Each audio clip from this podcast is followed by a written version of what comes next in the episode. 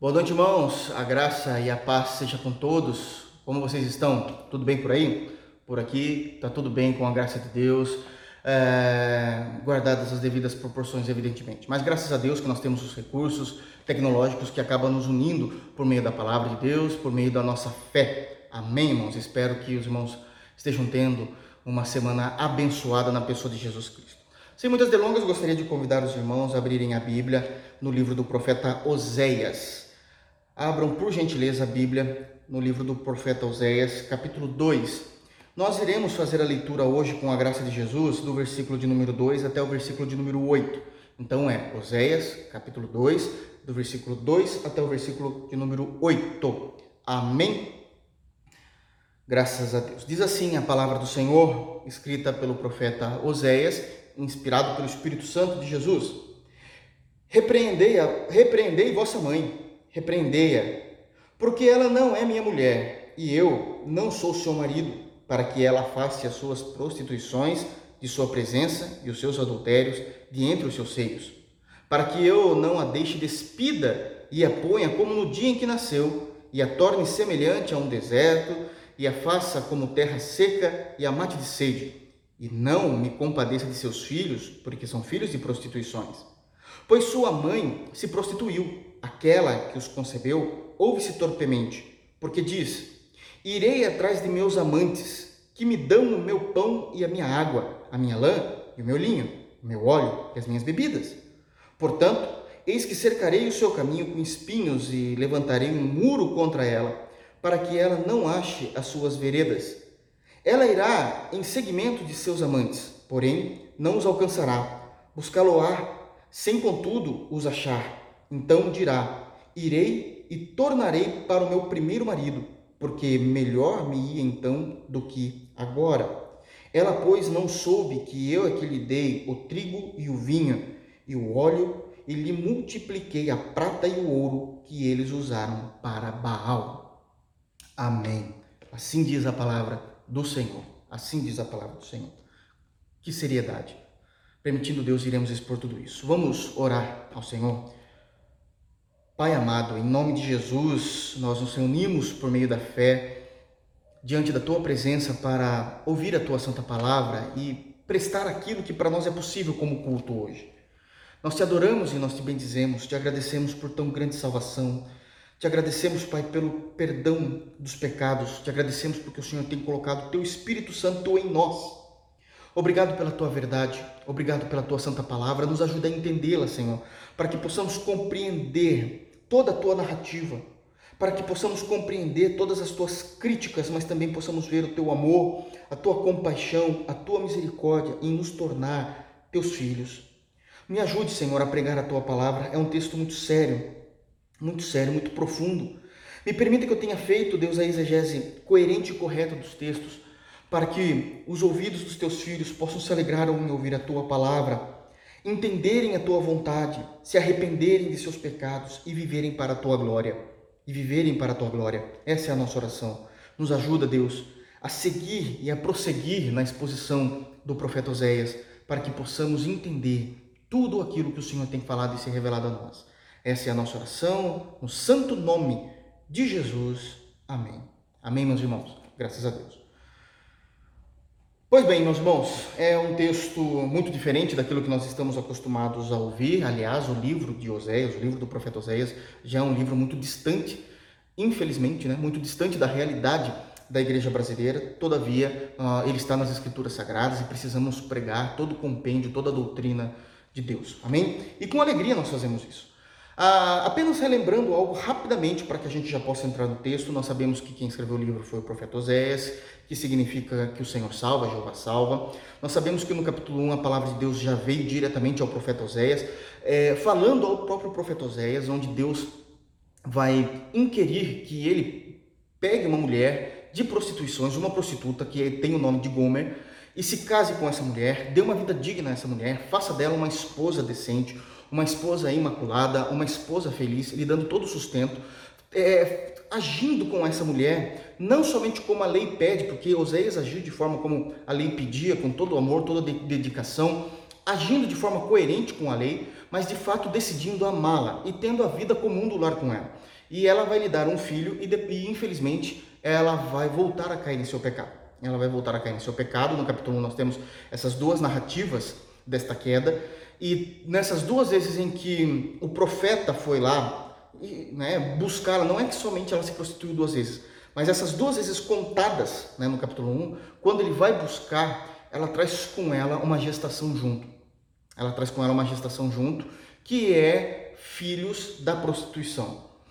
Nós sabemos que Gomer vai simbolizar a realidade espiritual de toda a nação de Israel. Entendemos Israel como reino do norte nesse momento, as dez tribos que romperam com a dinastia de Davi. Então, ele vai falar para o reino do norte e sabemos que esse casamento vai, vai falar da realidade espiritual. Gomer, por si só, fala da realidade deplorável de Israel. Isso precisa ter em mente para a gente entender aqui o capítulo 2. Então, Gomer representa a, a, a depravação espiritual, a, a, decadência espiritual do povo do norte, do povo de Israel. Ah, o casamento de Oséias com Gomer também representa o relacionamento pífio, o relacionamento quebrado, o relacionamento maculado né, do povo de Deus com o seu Deus. E os filhos de Gomer vão representar a intervenção de Deus na história daquele povo, a intervenção trazendo juízo.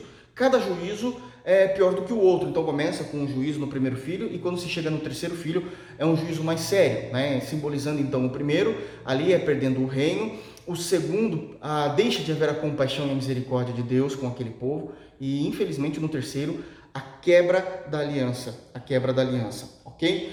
Todavia, no final do capítulo 1, nós vamos ver nos versículos 10 e 11 do capítulo 1 e no versículo de número 1 do capítulo 2, a compaixão, a misericórdia de Deus indo restaurar o seu povo. Restaurar o seu povo. Ok? Pois bem, no capítulo 2, nós vamos ter basicamente a mesma métrica na maneira como foi escrito nessa literatura.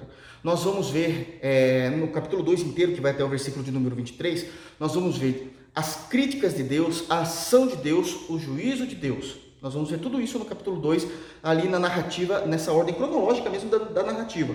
Mas no final do capítulo, nós vamos ver novamente Deus agindo com misericórdia, com graça e com compaixão. Amém? Mas como é que pode isso? Sendo que Deus, inclusive, quebrou a aliança lá no capítulo 1, como é que Deus pode vir com compaixão? Nós já explicamos isso, não tem tempo para explicar novamente. Mas de forma bem rápida, nós sabemos que a misericórdia de Deus cessou de fato para aquela geração. Eles foram levados para o cativeiro assírio, sabemos que isso vai terminar lá na Síria. Eles são levados para o cativeiro, eles não são mortos, todos eles. Aqueles que permaneceram ah, vão ter a misericórdia de Deus, que é o que Deus escolheu. Mas essa geração, de fato, houve uma morte espiritual do qual não, não, não adiantava mais. O que, eles, é, o que eles fizessem não atrairia mais o perdão de Deus. Então já explicamos como isso funciona. Já explicamos também como funciona, então, o que significa que as misericórdias de Deus se renovam cada manhã e que a misericórdia de Deus é o motivo de não sermos consumidos. Isso não se aplica aqui? Se aplica. Já falamos da diferença entre esses textos falarem da essência de Deus e da aplicação de Deus o tempo todo para pessoas que só querem viver no erro. Ok? Então, dito isso, nós vamos entrar no capítulo 2. Eu quero, irmãos, é, já de antemão dizer para os irmãos que esse capítulo vai ser dividido basicamente em três partes. Hoje, nós lemos até o versículo de número 8, porque é o que dá para ser falado no tempo que nós temos. Então, nós vamos ficar com a primeira parte apenas é, de toda essa divisão. A segunda e a terceira parte vamos deixar para os sermões posteriores. Todavia, nós já temos muita informação. A parte ruim é a primeira, onde vai ser declarado o divórcio de Deus, vai ser declarado o pecado do adultério e o divórcio de Deus. Como isso vai acontecer no capítulo 2, para que fique claro? Uma vez que no capítulo 1 já foi apresentado a vida terrível do profeta Oséias com a sua esposa, já foi dito o que ela fazia para Oséias, sendo seu marido, já foi dito o que os três filhos significavam, e sabendo que os dois últimos são filhos da prostituição, entendendo isso, no capítulo 2, nós não vamos ver claramente, nós não vamos ver claramente a citação nominal, nem de Gomer e nem de Oséias. Nós não vamos ver essas citações nominais. Então, como é que Deus vai trabalhar nesse capítulo 2? Ele vai pegar já a tragédia que já aconteceu no capítulo 1, um, ele vai pegar toda essa informação dessa tragédia que aconteceu no capítulo 1 um, e no capítulo 2 ele vai trabalhar em cima dessa tragédia dizendo: "Tá vendo toda essa tragédia? Pois bem, vocês são iguais. Por quê? Porque o casamento de Gomer com Oséias é, trazia uma certa repulsa, evidentemente, ao povo de Israel. Vocês imaginam o povo de Israel vendo um homem de Deus, chamado como profeta de Deus, é, ele fazia parte de, de um povo, ainda, ainda, que não tinha se contaminado, ali do, do Reino do Norte, ah, vivendo a pureza, vivendo para a glória de Deus, e agora ele vai lá e casa com uma mulher que nenhum homem queria como esposa, só queria para se aproveitar dela, para viver a sua depravação. Os homens queriam aquela mulher simplesmente para realizar os desejos da sua depravação. Mas ele vai lá, pega essa mulher, ok? Traz para dentro de casa, faz dela uma esposa feliz, faz dela mãe, ela cai no erro, ele vai buscá-la em sua prostituição, ela traz as marcas dessa prostituição através dessa gestação, ok? E ele continua principalmente a amando, porque esse é o pedido de Deus a ele. E ele a ama de verdade ele passa a cultivar de alguma forma o amor no coração dele por essa mulher, por Gomer. Isso fazia com que todo o povo de Israel, quando olhasse essa situação, é, tirasse sarro no primeiro momento. O profeta Oséias era, é, era assunto de chacota, né? era objeto de chacota. Também ele era objeto de, de nojo. Como é que um homem pode fazer isso? Como é que um homem pode ter realmente uma vida comum e como esposa. Isso é loucura. Começaram a, a, a olhar com maus olhos esse tipo de relacionamento, começaram a ver o que Gomer estava fazendo com o profeta, porque ele ia até a praça buscá-la, ele ia até os bordéis buscá-la. Então todos sabiam. E esse homem ainda insiste com essa mulher. Agora Deus está pegando todo esse sentimento que de fato Deus queria que o povo do norte, o povo de Israel, sentisse dizendo como é que ele está fazendo isso? Isso é errado, isso é loucura. Isso é abominável, isso é desprezível. Eram todos esses sentimentos que vinham. Isso é desprezível, isso é abominável, é nojento. E Deus está dizendo assim, exatamente isso. Eu queria que vocês sentissem isso. A partir dessa compreensão narrada no capítulo 1, então Deus vai, vai trabalhar os aspectos teológicos, ok? Com o fracasso, com as misérias, com as nuances de derrotas espirituais uh, e de pureza do casamento de Oséias, ok? Então ele não vai citar nem Oséias e nem Gomer no capítulo 2 inteiro. Ele não vai, é, não vai ser citado de forma clara, tá? Não, não, não, não vai ser citado. Todavia, ele vai falar: tudo isso que vocês estão sentindo pelo casamento do profeta com a prostituta é o que eu sinto para vocês, porque vocês são a prostituta e eu sou o Deus puro, o Deus piedoso. E aí ele vai começar então a narrar, ok? Vai começar a narrar todo o capítulo 3, chegando na misericórdia, evidentemente, uh, querendo derramar da sua misericórdia sobre o povo. Mas o começo do texto é bem sério. Uh, nós vamos aqui trazer aqui algumas informações importantíssimas para o conhecimento e daquilo que Deus quer que nós conheçamos. Então vai ser bem profundo. Eu vou tentar ser devagar, porque é necessário. É muita informação, irmãos tenho tido muita informação. Eu tenho trabalhado para que, como pastor, eu possa trazer, eu possa exprimir o máximo do texto em sermão para os irmãos. Se fosse estudo, isso aqui seria muito mais. Se fosse uma aula, isso aqui seria muito mais amplo, teria muito mais informações. Iríamos para as línguas originais em cada ponto que tem muita coisa séria. Mas uma pregação é a proclamação da verdade eu estou fazendo o máximo para espremer o máximo desses textos, por exemplo, aqui, desse, do, do, do versículo 2 ao versículo 8, espremer o máximo e entregar para os irmãos, para que os irmãos de fato saibam qual é a visão de Deus, qual é a vontade de Deus, qual é a ira de Deus, mas qual é também a misericórdia de Deus em tudo isso, ok? No versículo 2 eu já quero destacar aqui dois pontos. No versículo 2 eu já quero destacar dois pontos. Vamos ler? Diz assim: Repreendei vossa mãe, repreendei-a, porque ela não é minha mulher e eu não sou seu marido, para que ela, para que ela afaste as suas prostituições de sua presença e os seus adultérios de entre os seus seios. Bom, então nós sabemos que Deus, ele falou com o profeta Oséias no capítulo 1, através, pedindo para que o profeta agisse, e ele vai agir na maior parte do tempo, até o terceiro filho, ele está agindo, ele foi lá, ele casou, ele fez a mulher, foi buscar ela na, prostituição, até o terceiro filho acabou a aliança, aí vem a graça e a misericórdia de Deus no final do capítulo. Mas agora, Deus vai voltar a falar de tudo isso que está acontecendo numa visão teológica. Nós vimos então as misérias desse casamento e Deus vai voltar a falar numa visão teológica. Com quem é que Deus está falando aqui no versículo 2? Deus está falando com os filhos sobre a mãe. Deus não está olhando diretamente para Israel como nação. Aqui é importante, isso precisamos entender. Deus não está olhando para Israel como nação. Ele não está dizendo, Gomer, como se simbolizando a, a nação de Israel. Ele não está dizendo Israel, ele também não está dizendo isso falando da nação.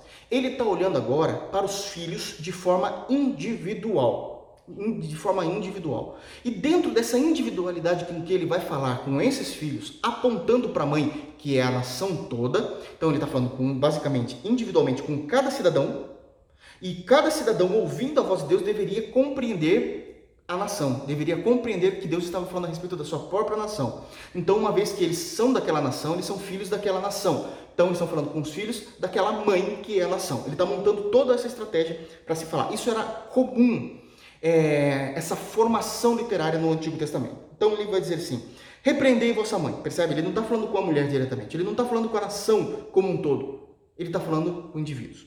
Mas com quem de fato, me perdoe, com quem de fato ele está falando?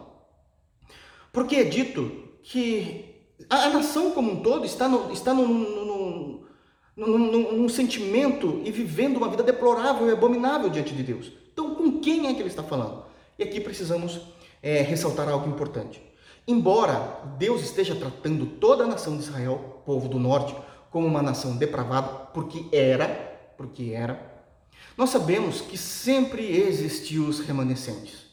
Sempre existiu uma pequena parcela do povo que tentava se manter puro, que não se prostituía, que não se envolvia em pecados. Posso dar um exemplo? O próprio Oséias, que se tornou profeta se tornar, tentava se manter puro, tentava não se manter contaminado com o pecado, tentava não transgredir a lei de Moisés, tentava não atrair sobre ele mesmo a ira de Deus. Então existia esses remanescentes. A Bíblia chama essas pessoas que no meio do lamaçal do pecado de uma nação inteira, elas tentam se manter puras. Então eles são os remanescentes. Nós vamos ver isso com o profeta Elias, quando Elias acha que ele está sozinho e você se lembra qual é a palavra de Deus para eles? Calma, Elias.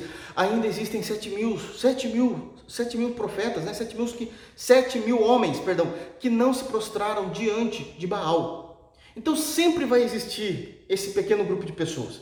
Deus está falando para toda a nação de forma individual. No versículo 2. Deus está falando para todo Israel de forma individual, mas sabendo que ele está querendo alcançar o coração dos puros.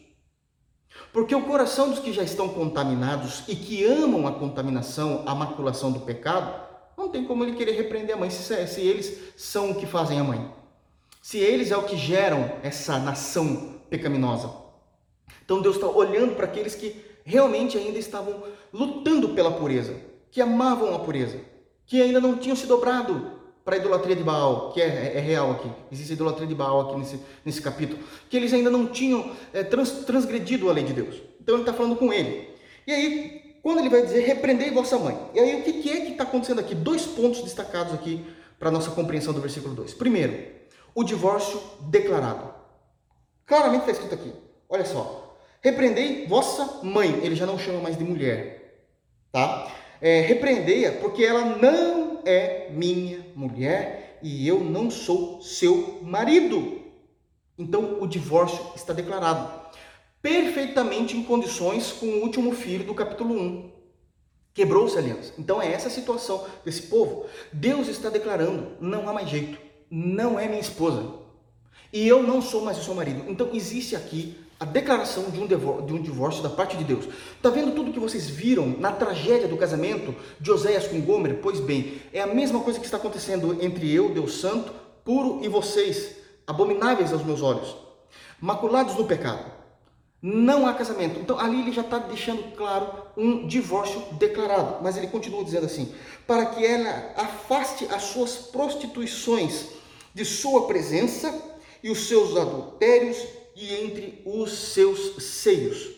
Não apenas está sendo declarado, ok? Não apenas está sendo declarado o divórcio, como está sendo dito que a nação precisa ser repreendida. Para que ela. Está escrito aqui, ó. Repreendei. Repreendei. Como a nação precisa ser repreendida. O que que Deus espera? Que já existe a lei. A lei de Moisés existe. O, o padrão de, de pureza da, da, do povo de Deus já está descrito no Antigo Testamento. O padrão de moral já está descrito no Antigo Testamento. O padrão da beleza espiritual do seu povo já também está descrito no Antigo Testamento. Porém, Deus espera que homens e mulheres se levantem para manter a pureza da igreja, para manter a equidade do evangelho, para manter aquilo que é preciso manter. Não adianta simplesmente chegar e dizer assim: olha, está escrito, leia lá. Eu, eu, eu, sei que muitas vezes a gente fala leia lá porque as pessoas não querem ler mesmo, aí é, é uma outra história. Mas existem situações, e aliás, isso tem existido por toda a história é, da fé judaica cristã, toda a história, onde Deus levanta homens para explicar, para repreender, para dizer vocês estão errados. Olha o que está escrito lá em Moisés, olha o que está escrito no Evangelho, olha o que está escrito em Romanos, em tese, olha o que está escrito em alguma parte das Escrituras. Nós estamos errando. Aqui Deus está então declarando o seu divórcio e dizendo aos filhos, aqueles puros ainda, repreendei a vossa mãe. Não deixem eles, porque nós temos essa mania. Nós gostamos, né, muitas vezes, de entender as Escrituras, amamos nos aprofundar, mas na hora de pôr em prática as Escrituras, principalmente no que tange ao próximo, nós dizemos assim: ah, mas daí eu não vou entrar nisso. Não, não, não, não. Faz parte. Nós repreendemos, nós chamamos de dizer assim: olha, você está você tá passando uma impressão errada, se não é isso mesmo que você está fazendo, isso é uma impressão errada. Ou até mesmo chegar e dizer: irmão, você está pecando, irmã, você está pecando. Não é isso que as Escrituras dizem. Não é isso.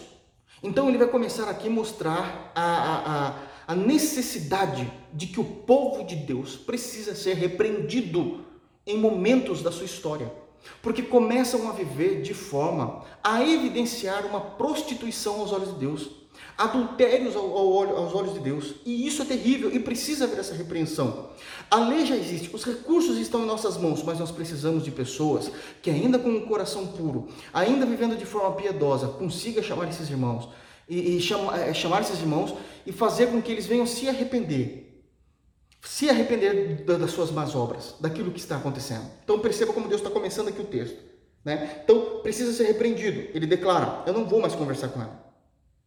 Todas as minhas tentativas de conversar com Israel, minha esposa, eu já fiz.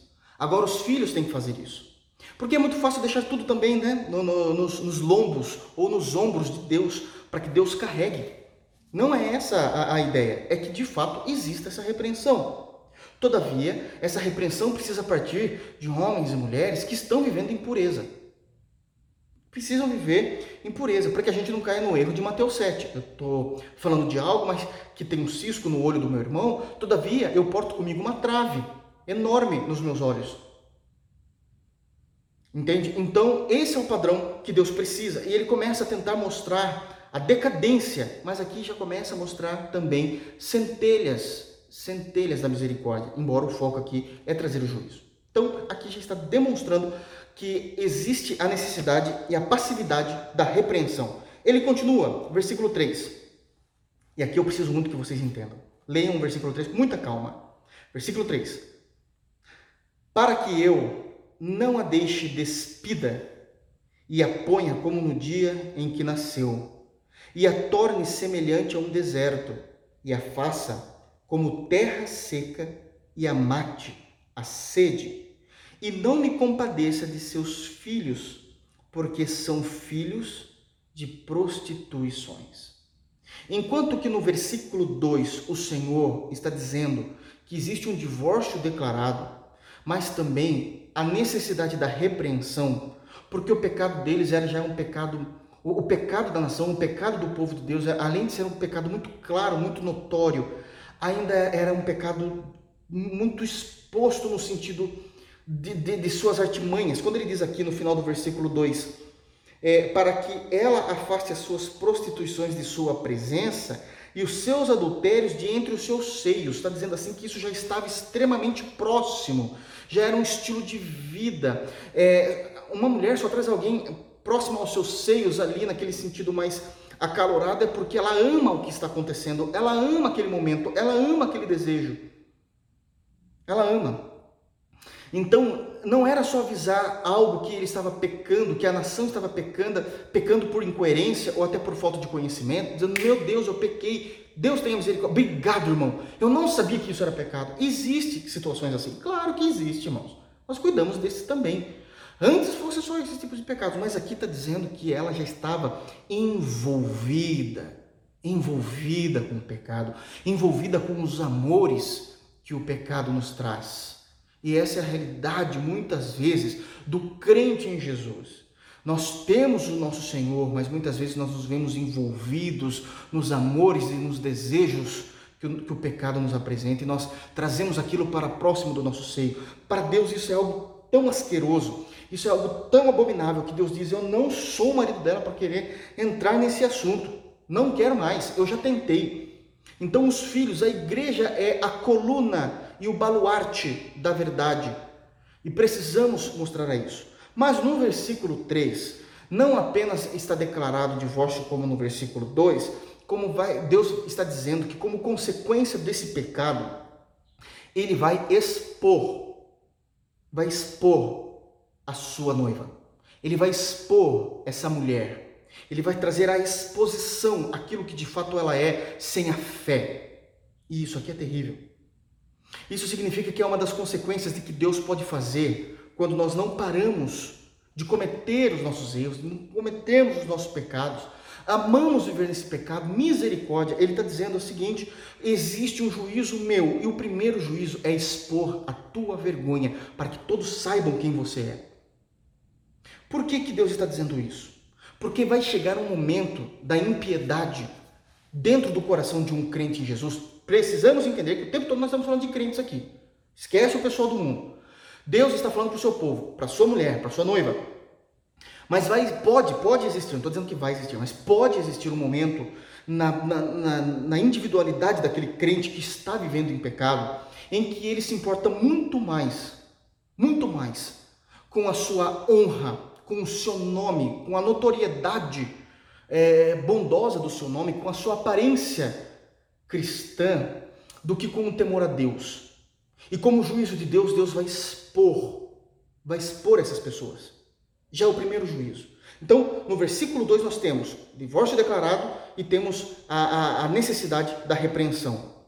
Não havendo, eh, sendo repreendido e ainda continuando vivendo dessa forma, existe o juízo de Deus, que vem no versículo 3 e no versículo 4. O juízo de Deus é a exposição, a gente já explica isso. Mas o que é que Deus está dizendo? Eu vou expor essas pessoas.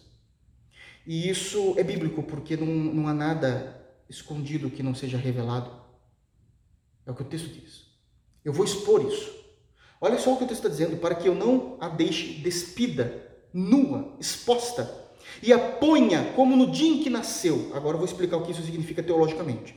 E a torne semelhante a um deserto, e a faça como terra seca e mate a sede, e não me compadeça de seus filhos, porque são filhos de prostituições. Antes Deus citar teologicamente o que é que Deus está dizendo aqui, nessa exposição, por que, que Deus vai fazer essa exposição? Deus está usando o profeta Oséias para relembrar, para relembrar uma passagem profetizada também pelo Espírito Santo de Deus através do profeta Ezequiel. Ezequiel.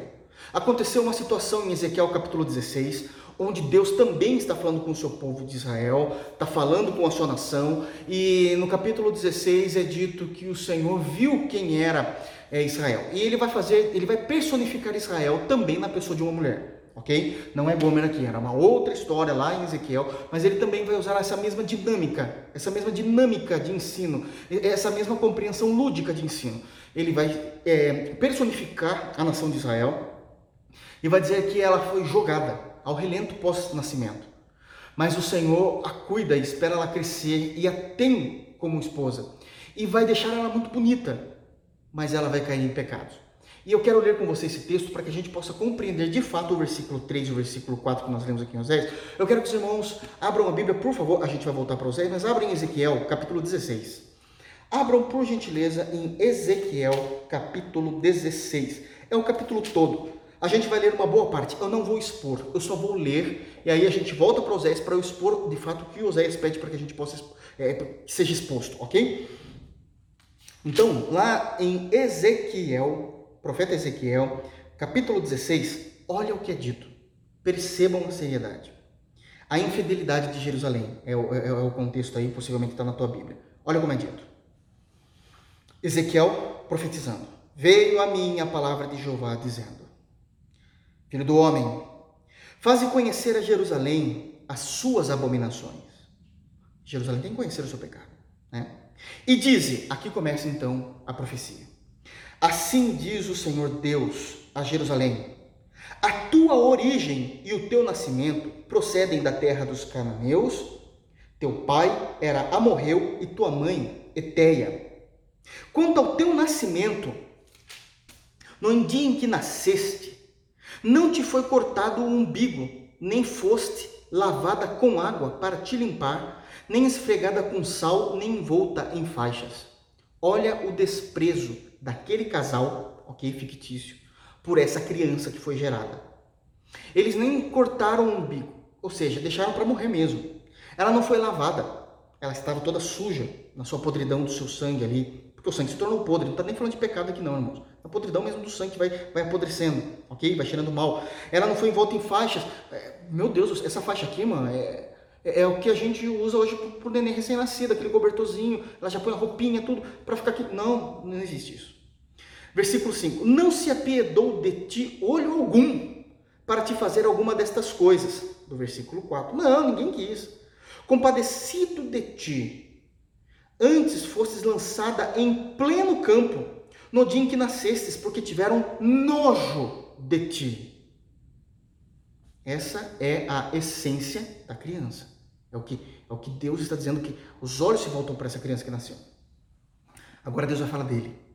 Passando eu por perto, por junto de ti, vi-te a revolver-se no teu sangue e te disse: Ainda que estás no teu sangue, vive. Sim, ainda que estás no teu sangue, vive. Ele viu a criança jogada no campo, no mato, sujinha do nascimento, das sujeiras do parto, mas ainda assim estava viva. E ele viu isso. 7. E te fiz multiplicar Percebe que ao mesmo tempo que Deus está falando de forma metafórica, Deus começa a trazer o que ele fez é, literal e não mais metafórico em Israel. Você vai ter que ter muito. Aliás, os profetas são assim, a gente tem que ter muito cuidado para entender quando Deus está falando de forma metafórica para exemplificar a nação ou uma pessoa, e quando Deus de repente começa a falar o que ele fez para aquela pessoa de verdade. No versículo 7 é o que ele fez de verdade, né? E te fiz multiplicar como o renovo do campo, crescestes e te engrandecestes e chegastes a grande formosura. Olha como ele está agora, vai falar como se fosse uma mulher. Não se assustem, porque ele está querendo dizer mesmo do pecado do teu povo. Formaram-se os teus seios e te cresceram cabelos, no entanto, estavas nua e descoberta, sem proteção, sem cuidado, embora já fosse uma grande nação vivendo de forma pecaminosa. Passando eu por junto de ti, de novo, novamente ouvindo perto de você, vi-te e eis que o seu tempo era tempo de amores. Ou seja, já era grande, agora está falando como se fosse uma mulher de novo. Ou seja, já dá, já, já dá para casar com essa mulher, tempo de amores, ok? Já dá para casar. Estendi sobre ti as abas do meu manto, imagina aquela capa em que ele vem e traz o homem, aquilo era muito romântico na época, e cobri a tua nudez ele não deixou mais ver as intimidades daquela mulher. Dei-te juramento e entrei em aliança contigo, diz o Senhor Deus, e passastes a ser minha. Eu fiz de você a minha esposa, eu fiz de vocês, pecadores que viviam na prostituição, que já dava para casar, o meu povo. O meu povo. Está escrito aí, minha. 9. Então te lavei com água e te enxuguei do teu sangue, como se aquela, aquela mulher tivesse crescido ainda em toda aquela sujeira do nascimento pecaminoso. Entendem? Parece que ela nunca, nunca tomou banho nesse exemplo aqui. Pode ver que é uma metáfora, ok? Mas ele está exemplificando. Então diz aqui, olha, é, então te lavei com água e te enxuguei do teu sangue e te ungi com óleo, pois um óleo cheiroso, ficou o perfume, ok? Também, prestem atenção ao versículo 10, também te vesti de roupas bordadas e te calcei com couro da melhor qualidade e te cingi de linho fino e te cobri de seda. Também te adornei com enfeites e te pus braceletes nas mãos e colar. A roda do teu pescoço coloquei-te um pendente no nariz, é, arrecadas nas orelhas e linda coroa de cabeça. O que, que ele fez aqui? não apenas a vestiu com aquilo que há de mais puro e precioso, a fé. A fé deu a eles a moralidade correta, deu a preciosa fé, não é isso que a Bíblia chama? A Bíblia chama isso. Lá em Pedro fala assim que nós temos a preciosíssima fé. Ela é muito valiosa, é algo mais caro que pode existir no coração do homem, porque a fé de nós é, conhecermos o Senhor é por meio da fé que a graça veio e agiu e transformou os nossos corações, transformou a nossa alma, nos salvou pela graça por meio da fé. Isso não é nosso, isso é dom de Deus, é Ele que vem em vista, mas Ele também nos deixa bonitos. Ou seja, nos tirou de uma situação de mendicância, e, mendicância é, e, e nos trouxe para um lugar extremamente decente e nobre. Decente e nobre. Está aqui. Versículo 13. Assim fostes ornada de ouro, prestem bem atenção nisso também, porque isso tem a ver com Oséias, de ouro e prata.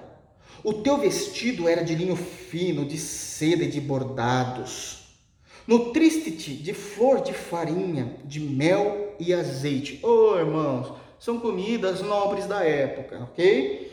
Era, eras, eras, eras formosa em extremo e chegastes a ser rainha. O Evangelho faz a gente ser totalmente diferente da depravação, a ponto de sermos reconhecidos, a, nossa formosura em Cristo de longe, é ao extremo. É por isso que a gente lê muitas vezes sobre os, piedosos, os puritanos, a gente fala como é que pode, porque a, forma, a formosura é extrema. O cuidado que Deus teve na formação daquele homem, daquela mulher, que se tornou piedoso, que amou, da onde ele tirou e o que ele é agora. Deus está dizendo isso. Versículo 14, vamos lá. Correu a tua fama entre as nações por causa da tua formosura. Evidentemente que talvez não corra nossa fama entre as nações, mas entre todos que nos conheciam, quem nós éramos e quem nós somos hoje. A própria igreja passa a reconhecer isso, a própria sociedade em que vivíamos passa a conhecer isso. Pois era perfeita por causa da minha glória que eu pusera em ti, diz o Senhor Deus. Tava tudo bonito, não tava? Aí a gente estraga. Versículo 15. Mas confiastes na tua formosura e te entregastes à lascívia. Tem momentos que a gente passa a confiar muito mais na nossa santidade, no nosso cristianismo, na nossa capacidade, na nossa intelectualidade, na nossa compreensão acadêmica, na nossa cosmovisão, na nossa liderança, na nossa falsa piedade, na nossa santa humilhação. E aí, nós nos entregamos à lascívia, graças à tua fama, e te oferecestes a todo o que passava para seres dele, a prostituição agora. Passamos a fazer tudo aquilo que nunca deveríamos fazer. Passamos a fazer aquilo que sempre defendemos como errado. Olha o que a gente passa a fazer agora. Aqui Deus vai começar a falar da idolatria em si. Tá? É uma idolatria misturada com a prostituição literal também. A gente vai entender isso no, em Oséias. Tomaste dos teus vestidos, que foi Deus que deu, tomaste dos teus vestidos e fizestes lugares altos, adornados de diversas cores, nos quais te prostituístes Tais coisas nunca se deram e jamais se darão. Ela pegou aqueles panos nobres, que eram suas roupas, e desfez do formato de roupa e fez como se fossem mantos, e lugares altos são altares, e colocou imagens de escultura, coisa que jamais deveria ter feito, e ali se tornou algo nobre para adoração a um outro Deus.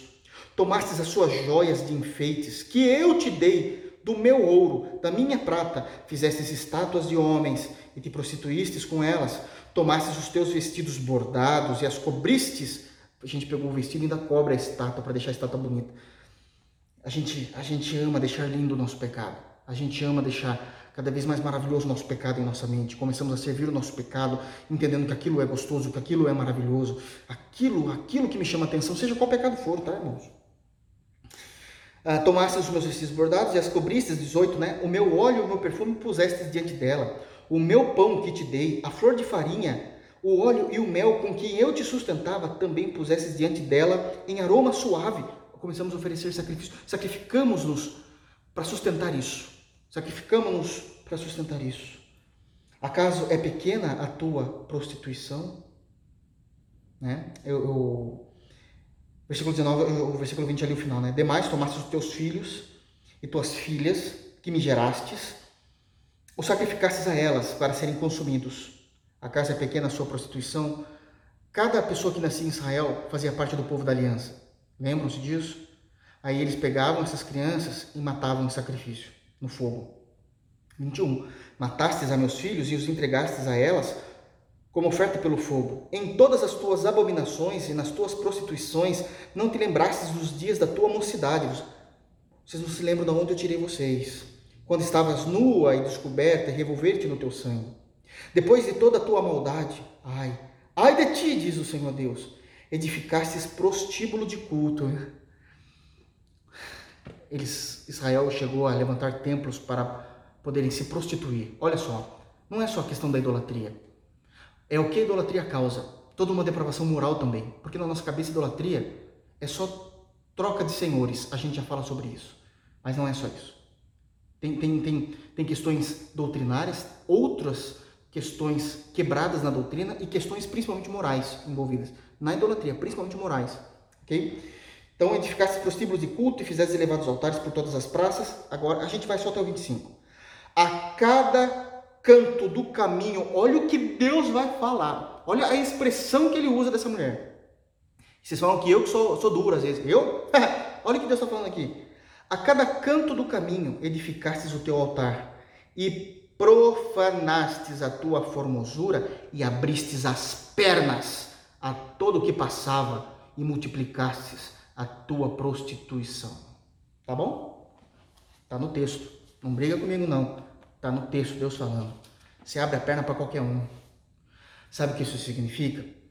Que isso é real no pecados, nos pecados sexuais, isso é real, isso é literal. Mas os pecados que não são sexuais, significa que a gente o tempo todo troca Deus por tudo, em qualquer momento. O abrir as pernas em pecados que não são sexuais, significa que a gente, tudo bem, a gente abre mão de tudo. Pronto, a gente abre mão de tudo pelo meu prazer. A gente abre mão de tudo. É esse texto de Ezequiel que Oséias está narrando no versículo 13 agora, falando: Eu vou te expor. Eu vou expor o que você está fazendo. Deus não expôs lá em Ezequiel 16 o que ela estava fazendo, os seus pecados. Ezequiel está dizendo: Eu vou expor vocês também essa geração pecaminosa, eu vou expor vocês também. Está aqui no versículo 3. Para que eu não a deixe despida, como ela foi encontrada um dia, e a ponha como o dia em que nasceu, e a torne semelhante a um deserto, e a faça como a terra seca, e a mate de sede, e não me compadeça de seus filhos, porque são filhos de prostituições, visto que ela abria a perna para todo mundo. Está no texto. Agora a gente entendeu o que Deus está falando de fato aqui. Ou seja, são pecados de tempos, que parece que nunca são resolvidos. E Deus está dizendo: tenha misericórdia, eu quero ter misericórdia, estou tendo misericórdia, vamos, é possível, a palavra nos ajuda. Enfim, então esse é o aspecto histórico do texto, versículo 3 e 4, com relação à exposição que Deus quer fazer é, do povo dele que não se arrepende. Todavia, então, agora nós temos a, a, a, questão histórica, nós já lemos em Ezequiel 16, mas agora nós temos a questão teológica. Primeiro, para que não a deixe despida Despida é mostrando a tua vergonha, mostrando os teus pecados e, evidentemente, é, se eu despi, a roupa era minha, então não há mais a proteção minha sobre você e ainda te exponho a tua vergonha. E a ponha como no dia em que nasceu, antes de serem salvos. Né? E a torne semelhante a um deserto e a faça como terra seca e a mate a, e a, mate a sede Aqui ele deixa de falar como mulher e passa a falar como nação, porque Israel de fato era uma terra árida, no meio do deserto, mas a bênção de Deus fazia com que Israel, ou Canaã, né, como também muitas vezes era chamado, Canaã, fosse um lugar que manava, saía daquela terra, leite e mel, prosperidade, tinha, tinha, tinha, tinha, sobejava de alimentos ali naquele lugar, no meio do deserto. Não é porque a terra em si era boa, era porque a bênção de Deus estava sobre aquela região que Deus chamou de Canaã, que Deus chamou de Israel. Todavia, eu vou expor essa nação, eu vou deixar, não vai ter mais a minha proteção, vou fazer como era antes de eu ter aliança com vocês. E aí o que acontece? Bom, vocês vão morrer de sede. Porque do deserto não brota água se eu não falar para brotar. Deus está dizendo que existem muitas coisas na nossa vida que só existem na nossa vida porque Deus todos os dias continua enviando a sua misericórdia e a sua graça. O dia que Deus falar, não envio mais, aquelas coisas que talvez eram tão simples para nós, aquelas coisas que a gente nem imaginava mais que era o Deus que tinha nos dado, porque já fazia tão parte da nossa vida comum, deixa de existir. E aí a gente fica sem chão. Fica sem chão.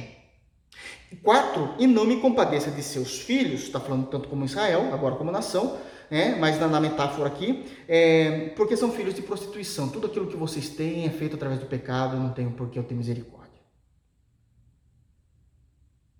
Olha só o que Deus está dizendo. Primeiro, versículo 2: divórcio declarado e repreensão. Versículos 3 e 4, a exposição do pecado, a exposição do pecador não arrependido. Versículo 5, primeira parte do versículo. Pois sua mãe se prostituiu, aquela que os concebeu, ouve-se torpemente. Isso aqui é importante. Até aqui. A primeira parte do versículo 5 está falando agora, de fato, do adultério. Agora está falando do adultério claramente. Pois sua mãe se prostituiu, aquela que os concebeu, ouve-se torpemente. Ouve-se é agiu, tá? Ela tem agido, ela tem vivido torpemente. Sabe o que é interessante? O versículo 5 poderia dizer assim: Pois sua mãe se prostituiu, e aquela que concebeu vocês, concebeu por causa da prostituição. Ué, tá certo, não tá errado. Mas ele não colocou isso no texto. O texto inspirado pelo Espírito é que de fato ela se prostituiu e nasceu-se filhos, e esses filhos é porque a mãe tem agido torpemente, e não porque na prostituição. É aqui que começa a compreensão teológica da parte de Deus. Aqui começa então a compreensão, a maneira como nós, nós olhamos. Embora o pecado de Israel, Deus reconheça, Deus reconhece esse pecado de afastamento de Israel do seu Deus, da quebra da lei de Moisés, é, e nesse caso específico, eles levantaram altares para, para o deus Baal, que era o deus da chuva. Ah, ele está falando torpemente porque a idolatria que o povo de Israel estava cometendo contra Deus, ou seja, trocando Deus de lugar com Baal, troca de senhores, troca de senhores, isso é idolatria. O Senhor verdadeiro é Jeová, é o Deus Trino, né? No nosso conhecimento é o Deus Trino. Mas eu tiro, é, eu saio debaixo da tutela do Deus Trino e me coloco debaixo da tutela de um outro Deus. Essa troca de senhores é idolatria. É o que a gente imagina que seja só isso, mas não é. Quando o texto diz torpemente, é que a idolatria faz com que toda a nossa cosmovisão de santidade, toda a nossa cosmovisão de moralidade sejam torpes, tortas, estragadas, diluídas, depravadas. Então, a idolatria, ela não é somente, ela é também a troca de senhores. A idolatria, sim, é a troca de tronos dentro do nosso coração. Era o trono do Deus Trino que havia no meu coração, mas agora eu tirei o trono do Deus Trino e coloquei um outro trono no meu coração. No caso do texto em tela, do texto em voga, era o Deus Baal. Mas no nosso caso, pode ser qualquer outra coisa, inclusive nós mesmos. O nosso próprio trono, ou pessoas, ou desejos, ou estilo de vida, ou riquezas, ou prostituições coloque o que você quiser. Isso é idolatria, é trocar. É trocar de trono o teu coração, porque você saiu debaixo de uma tutela de, de, de, do senhorio do Deus Trino, perfeito, puro, único Deus, para um Deus que você criou, ok? Todavia, quando isso acontece, não significa que houve só uma troca de senhor, mas eu continuo a mesma pessoa. Só houve uma troca de senhor, de senhorio, só houve uma troca de senhorio. Mas eu continuo a mesma pessoa. Não, por quê? Porque é o Senhor que determina quem você é. Se eu saio debaixo da tutela de Deus, a minha cosmovisão do que é certo e errado muda. A minha cosmovisão do que é santidade, do que é santo e aquilo que é profano, muda. A minha cosmovisão do que é moralmente correto ou daquilo que é imoral muda. Por quê? Porque esse outro Senhor é que determina agora o que é certo e o que é errado sobre a minha vida. Então eu passo a desconstruir a minha vida é, de santidade e piedade e passa a desconstruir a minha vida moral. Moral. É isso que está acontecendo aqui, por isso que é torpemente. Então, o pecado da idolatria não é somente a troca de senhores, mas também toda a visão que eu passo de, a ter de mundo, de, de fé, de santidade, de, de, moralidade, de tudo passa a ser diferenciado porque é um outro senhor que está dominando. Vou dar um exemplo. O pecado da prostituição desses judeus aqui, de Israel, de Ageu 2, não foi só também uma troca de senhores. Eles passaram a adorar Baal, o deus da chuva. Quando eles passaram a adorar Baal, eles começaram a ter relações sexuais ilícitas. Ué, mas o que tem a ver uma coisa com a outra? Tudo. Por quê? Porque o deus Baal, de acordo com a tradição deles, porque é um deus criado também, não é um deus real, é um deus criado, feito por mão deles mesmos, diz lá Ezequiel 16, vocês fizeram no meu ouro e minha prata estátuas, então é um deus criado. E aí vocês falaram para aquela estátua, olha, e você vai amar ser adorado dessa forma. Qual era a forma que Baal gostava de ser adorado? É, com cultos né, de louvores a ele, cantando músicas a ele, e com relações sexuais na frente da estátua com mulheres e homens dentro daquele templo de orgia. Olha só, então não é só idolatria, a idolatria levou também à pecaminosidade moral. Tá vendo como atua? Então você passa a ter uma vida torpe. É o que Deus está avisando. Olha que, aprendi, olha que, que aprendizado. Porque você passa agora a dizer o que é certo e o que é errado, o que é bom, o que é ruim, o que é santo e o que é profano, a partir do novo trono que está no teu coração. Do novo trono. Então isso muda tudo. Então, olha só, pois sua mãe se prostituiu, aquela que os concebeu agiu-se torpemente. Agora só age de forma torpe. Só age de forma torpe. Olha a dor de cabeça que essa mulher está dando para Oséias. Não é só a questão da prostituição. Toda a cosmovisão que ela tem da existência, da vida, do mundo, de família, de filhos, de certo, de errado, de Deus e do diabo, é totalmente diferenciada agora, porque ela é torpe. Tá tudo, é, é, se tornou tudo torto na mente dela. Então não é só o problema da prostituição e do adultério que Oséias está enfrentando. Mas continue casado com ela, Oséias. Eu não falei para você se livrar dela ainda. Ele está casadinho. Enquanto isso, a gente deixou ele um pouquinho de lado, porque o capítulo 2 deixou o casamento literal de lado, mas ele está sofrendo lá. Percebe a seriedade? Continua. Versículo, então, versículo 5 mostra de fato o adultério e a torpeza disso, por causa da idolatria, né? Nesse caso aqui específico. Aí, a parte B diz o seguinte. Então vamos lá, versículo 5 de novo. Pois sua mãe se prostituiu, aquela que os concebeu, ouve-se torpemente, porque diz: Irei atrás de meus amantes, que me dão o meu pão e a minha água, a minha lã e o meu linho, o meu óleo e as minhas bebidas. A parte B, né, a parte final do versículo 5, agora Deus está mostrando o engano em que ela tem vivido. E aqui tem muita informação. A parte B tem muita informação. Irei, porque diz, irei atrás de meus amantes. Primeiro ponto. Primeiro ponto aqui a ser entendido.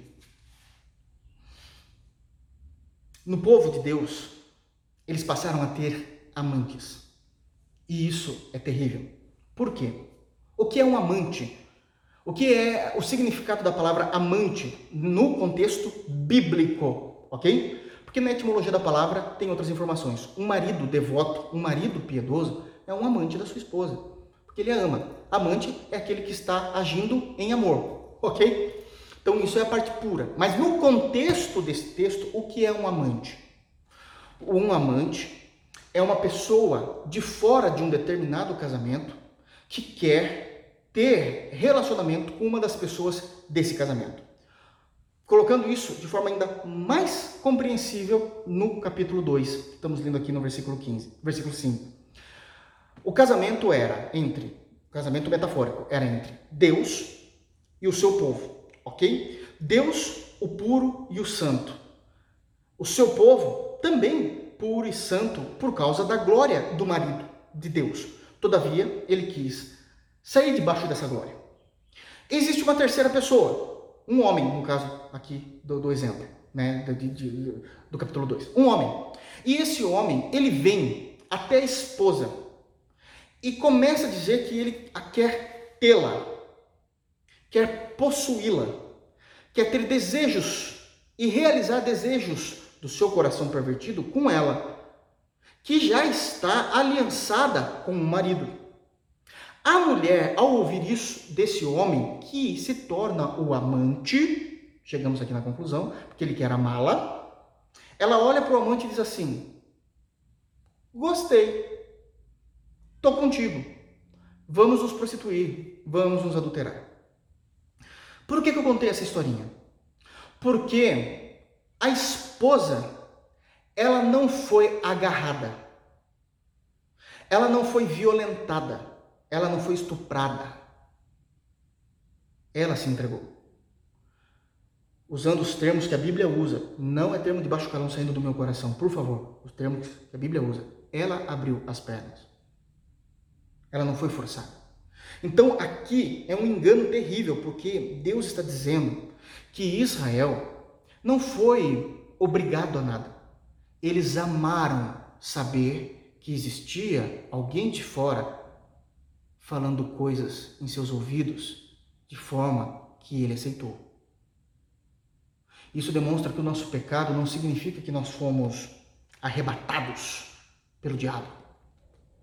Está dizendo que a tentação, que o pecado, que o nosso novo Senhor, no caso da idolatria, veio até nós e nos falou algo. E a gente gostou. E a gente se entregou. A gente se tornou uma esposa fácil. Uma noiva fácil. Isso é um engano. Então, olha só como Deus vê essa situação. Não foi alguém que foi tirada do leito imaculado, amarrada, levada à força e violentada por dias. Misericórdia, isso é uma coisa terrível também. Mas não foi isso. Ela mesma se entregou. Ainda no versículo 5, porque diz: Irei atrás dos meus amantes. Já entendemos o que Deus está falando aqui. Que, que me dão o meu pão, a minha água, a minha lã, o meu, o meu linho, o meu óleo e as minhas bebidas. Toda falsa religião, toda falsa compreensão, quando você sai debaixo da tutela. Vamos falar de compreensão agora, prestem muita atenção. Todas as vezes em que o crente em Jesus, que o povo de Deus, sai debaixo da tutela de Jeová, sai debaixo da tutela do Cristo, sai debaixo da tutela do Espírito Santo e se coloca debaixo de outro senhorio, isso significa 100% das vezes, quando isso acontece, é que meus olhos de crentes em Deus já não estão mais olhando para o céu, não estão olhando mais para a glória de Deus, para onde é o meu lugar. Eu estou olhando para essa vida. Geralmente se sai debaixo da tutela do Deus Trino para que eu possa realizar os meus desejos do agora e não do futuro. Os meus desejos do agora. O versículo 5 está dizendo o seguinte: Eles abriram mão de uma cidade construída por o seu próprio construtor, do qual o fundamento é o próprio Deus. Eles abriram mão de olhar para o céu e contemplar a glória. Sabe o que eles queriam? Pão e água, lã e linho, óleo e bebidas. O primeiro grupo, pão e água, são os alimentos necessários para a minha vida. Lã e vinho, o meu vestuário. E óleo e bebida, o terceiro grupo, óleo e bebida são os deleites que a vida pode me dar. Porque óleo e vinho são os deleites. É, a bebida que seria o vinho, são os deleites que eu posso curtir a vida. Eles saíram debaixo de algo espiritual, contemplando a glória, para viver a vida medíocre do hoje. A vida medíocre do hoje. Quando foi que Deus deixou faltar para eles pão e água? Nunca. Nem por 40 anos no deserto na historicidade. Isso aqui já é outra geração. Mas nunca deixou. Nunca. Quando foi que Deus deixou faltar roupa, lã e vinho? Diz lá também, fazendo a, a, a compreensão lá no deserto, a roupa crescia com as crianças, juntamente com o corpo. Óleo e bebida, eles estavam em Canaã, mana, leite e mel. Mas eles não queriam isso a partir de Deus, eles queriam isso a partir dos prazeres. Eles queriam a partir do hoje, sem o compromisso espiritual. Então eu vou para outro Senhor. Eu vou para outro Senhor. Esse é um outro engano. Aliás, essa teologia existe, né? A gente só quer as coisas da terra, né? Prosperidade, existe. Só que agora não é com o nome de, ba de Baal, né? É revestido de uma outra teologia. Um outro ponto aqui no versículo 5 que entendemos é que eles cansaram de entender que eles não eram nada. Eles cansaram de se lembrar do seu passado, de quando o Senhor foi lá e resgatou a sua noiva, resgatou e fez uma mulher formosa, uma mulher com linhos finos, uma mulher de classe, de grande educação, que era muito bem reconhecida na sociedade, mas que da onde ela veio de fato, suja ainda do teu sangue, do teu próprio nascimento jogada onde ninguém teve misericórdia dela e ninguém se importou de ti, porque de fato a relação entre Deus e essa criança não tinha futuro a não ser que o próprio Deus quisesse que tivesse. E Deus determinou, vai ter. Mas eu me cansei de saber que eu não sou nada. Eu não quero mais saber de um relacionamento teocêntrico. Eu quero agora um relacionamento antropocêntrico, centrado no meu coração. Por que, que eu sei disso? Porque o sufixo, né, é, o, o, sufixo aqui o tempo todo, é, é no versículo 5, meu, antes de cada substantivo, mostra que ela passa a entender que ela tem direito a essas coisas e que não é dádiva da parte de Deus. Então isso também ela saiu debaixo da tutela. Por quê? Porque no versículo 5, quando eu entendo que o Senhor Deus dá pão e água, lã e linho, óleo e bebidas e vinho, isso é graça de Deus sobre nós. Ela não encara mais isso como graça de Deus, ela encara como direito. É meu. Claro que eu tenho direito. Eu vou atrás do meu pão, minha água, minha lã, meu linho, meu óleo, minhas bebidas. Olha o engano teológico para que possa viver a partir de seu próprio coração pecaminoso.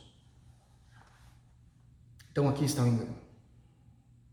aqui está um engano terrível a partir de toda a sua impiedade? Muitas vezes o povo de Deus age dessa forma. Nós vivemos, a gente acaba achando dizendo assim, não, eu sou depravado, mas nem tanto eu mereço. Calma aí, tudo é graça. Tudo é, todo, toda coisa boa que nos acontece vem do Pai das luzes. Tiago, capítulo 1, diz isso. Vem do Pai das luzes, não vem de nós. Nós somos o tempo todo agraciados por Deus, o teto da tua casa, a água quente do teu chuveiro, a comida que está na tua mesa, o cobertor que te aquece. Tudo vem de Deus. Desde essas coisas mais simples às mais milagrosas, que você sabe que não tem como negar que não foi Deus. No versículo 6 diz o seguinte: Portanto, eis que cercarei o seu caminho com espinhos e levantarei um muro contra ela, para que ela não ache as suas veredas. Ela irá em seguimento de seus amantes, porém não os alcançará. Buscá-lo-á, sem contudo os achar. Então dirá: Irei e tornarei para o meu primeiro marido, porque melhor me ia então do que agora. Pois bem, no versículo 6 e no versículo 7, começa a mostrar a intervenção de Deus na nossa história, que é o simbolismo dos filhos, daquele casamento de Gomer com, com, com Oséias. Começa a mostrar a intervenção. Então a gente saiu debaixo do, do, do, Basta saiu debaixo da tutela do Deus Trino, fomos para a tutela de quem a gente quis, dos nossos desejos, da nossa impiedade, da sexualidade, do roubo, de uma vida corrupta, seja do que for, seja do que for. Nós saímos e aí a gente vai começar a objetivar a nossa vida que a gente precisa alcançar esse nosso novo objetivo. Aí Deus vai intervir, por amor. Vai, vai, vai doer, vai doer, está escrito aqui, vai doer. Mas Ele está fazendo isso por amor. Olha o que Ele vai fazer. Portanto, eis que cercarei o seu caminho com espinhos. A ideia de caminhos é que por onde eu vou passar, espinhos vão me machucar, vão me encher de dores. Vai, vai existir momento de dores, é isso que Deus está dizendo. Ele não queria fazer com que a gente passasse dores, mas a gente se põe nesse lugar. A gente se põe nesse lugar, momento de dores. Ele diz: levantarei um muro contra ela para que ela não ache as suas veredas. Veredas é caminho. Então vai existir um muro na nossa frente que a gente não consiga avançar nesse caminho muitas das vezes. Muitas vezes não dá. Isso é misericórdia. Muitas vezes não dá. Deus não está nos chamando a arrependimento. Muitas vezes não dá. Muitas vezes não dá para continuar. Eu até sei o caminho que dá para ir, mas parece que tudo dá errado, parece que eu não estou conseguindo. Mas que, que saco! Perdoa a expressão, mas é muitas vezes o que a gente diz. Poxa vida! Buscá-lo-á o amante, né? A mulher busca-lo-á sem contudo achar. Ele vai tentar impedir de todas as formas. Então dirá, e aqui mostra a nossa ingratidão, a nossa ingratidão, a nossa falta de arrependimento. Irei e tornarei para o meu marido, porque melhor me ir então do que agora. É o que a gente faz como crente. A gente tenta fazer todos os caminhos errados. Não deu certo. A gente nem imagina que foi Deus que não deixou. Deus cuidou de gente, não deu certo. Ao invés de arrependimento no nosso coração, não há arrependimento. O que há é uma estratégia. Uma estratégia pecaminosa. Bom, eu preciso me dar bem na vida. Não consegui debaixo desse, longe da tutela do Deus Trino. Então vou voltar lá, porque lá pelo menos ele vai me abençoar. Não houve arrependimento. Eu só estou voltando porque eu estou fazendo de Deus um degrau para o meu sucesso, um degrau para o meu objetivo, um degrau para alcançar o que eu quero. Coloque aí o que você quiser. Não houve arrependimento ainda. Vai haver, ainda não. Mas, pastor, não existem situações em que o próprio Deus nos, nos deixa e nos abandona aos nossos próprios pecados? Sim.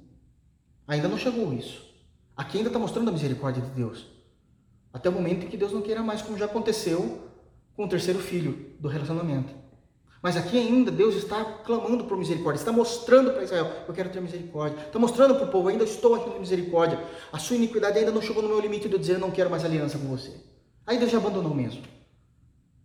Mas não é esse o caso. Deus ainda está impedindo. Graças a Deus por isso. Graças a Deus por isso. Versículo 8. Agora tem tudo a ver com Ezequiel 16 que a gente leu. Ela, a mulher, pois não soube que eu é que lhe dei o trigo, o vinho, o óleo e lhe multipliquei a prata e o ouro que eles usaram para Baal. Tá, lembra que está escrito isso lá em Ezequiel 16? Eles usaram a prata e o ouro para fazerem estátuas, pegaram é, é, todos esses, esses, alimentos e oferecerem sacrifícios, e ainda pegaram a roupa, fizeram um altar e com uma outra parte da roupa cobriu de manto as estátuas. Misericórdia. Sabe o que é isso? Essa é uma vida torpe. Começou com idolatria. Se tornaram imorais sexualmente. Olha uma outra vertente do pecado, aqui no versículo de número 8. Eles passaram a dar aquilo que era de Deus para o seu prazer. Aquilo que pertencia a Deus, eu transformei aquilo em gastos do meu prazer. Talvez eu não fiz do meu dinheiro com as minhas notas, não dá para fazer, mas talvez eu não fiz das minhas notas uma estatuazinha. Mas aquilo que era do Senhor, eu usei para outra coisa. Eu dei para outra coisa. Eu fiz outra coisa. Mal sabe que foi o Senhor que te deu. É isso que ele está dizendo. Então aqui eu começo a ver que o juízo de Deus é terrível. Está aqui no texto. Estamos vendo que Deus quer expor. Deus está deixando você ser enganado, mas ainda vem a misericórdia dizendo: Eu não vou deixar você ir mais profundo nesse abismo. Isso é graça, isso é compaixão, isso é misericórdia. Esse é o amor de Deus revelado em Jesus para mim e para você. Por isso, nós devemos nos dobrar, nos debruçar diante do Senhor em oração, em adoração, em arrependimento, para que não caímos nesse erro de querer dizer: é, eu vou voltar para a igreja, eu vou voltar para a igreja. Ah, eu vou voltar. Irmãos, eu estou falando em tese, por favor, estou pregando para uma igreja inteira. Não estou falando de ninguém. Vou voltar para o diaconato, pronto, vou voltar para o pastorado, vou voltar para o louvor. Não, não, a gente fez isso porque houve arrependimento das minhas más ações e eu quero viver para a glória de Deus. Porque Deus tem revelado o seu amor por meio de Jesus, mostrando a tua graça e a tua misericórdia sobre a minha vida. Olha tudo que eu poderia ter feito no versículo 7, mas o Senhor me proibiu. Louvado seja o nome do Senhor. Amém, meus irmãos? Que Deus nos abençoe e nos guarde. Que possamos continuar, porque a partir do versículo 9 vai existir as consequências desse divórcio.